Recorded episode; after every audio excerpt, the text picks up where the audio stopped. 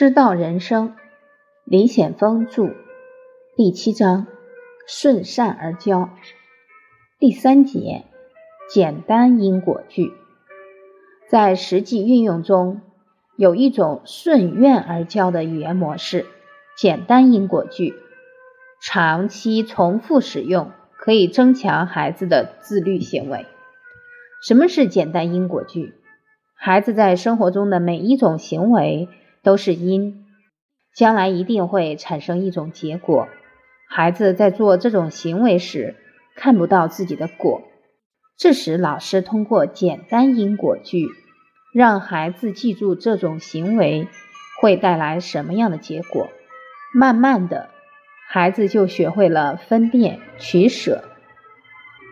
比如在上课时，给孩子们讲坐端正，美少年。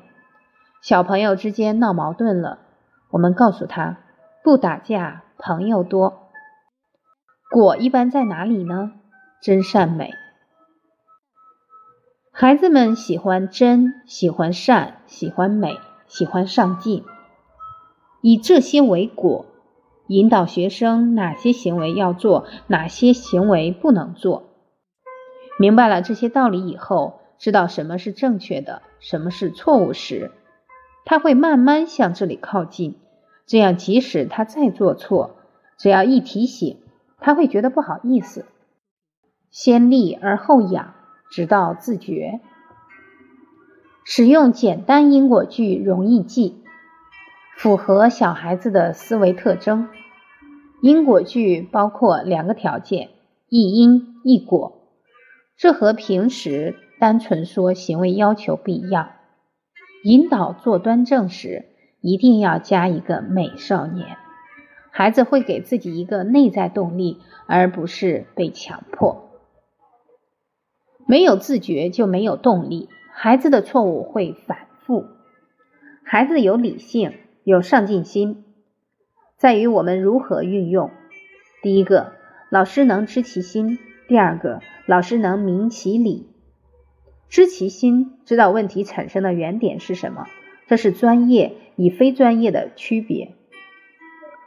非专业往往直接是评价这个孩子没礼貌，专业老师会做分析，为什么他会没有礼貌呢？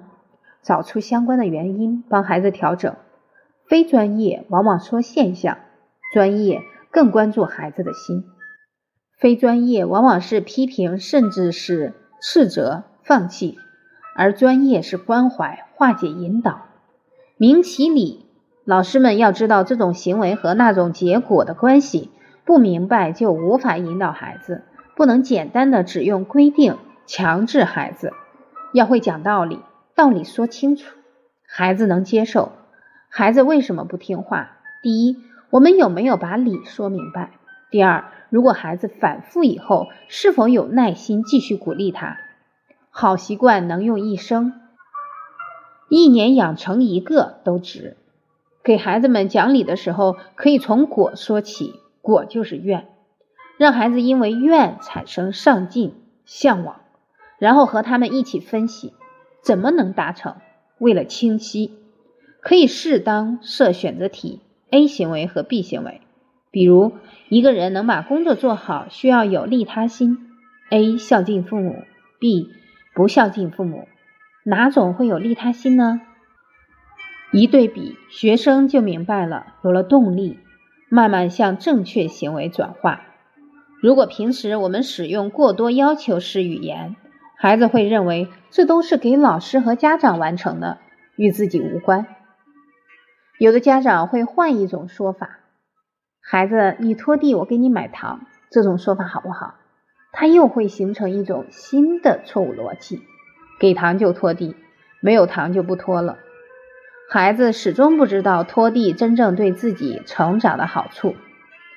造成这些语言现象一个直接原因是家长不明其理。什么叫明理？一因一果叫理。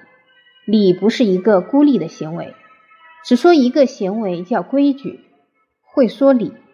孩子会慢慢明理，会说善，孩子会慢慢走出自己的世界，感受他人的能力会增强。还有一种方法，给孩子们一面镜子，让孩子自己去判断。孩子本身对美与丑有判断能力，比如教孩子们不剩饭，看全班谁吃的最干净，就拍张照片挂在墙上，让全班孩子们来看，问孩子们这个同学吃的干不干净，我们给他一个掌声。孩子们知道了什么是美，在快乐中慢慢的学会了不剩饭。然后上课再讲一讲不剩饭的道理，孩子们记得更深刻。我们大人知道的，孩子未必都知道。能够理解孩子，才能去教导孩子。成长需要等待，缺点正是孩子们成长的空间。古人说：“诲人不倦。”教育本身就是等待，是祝福，是相信。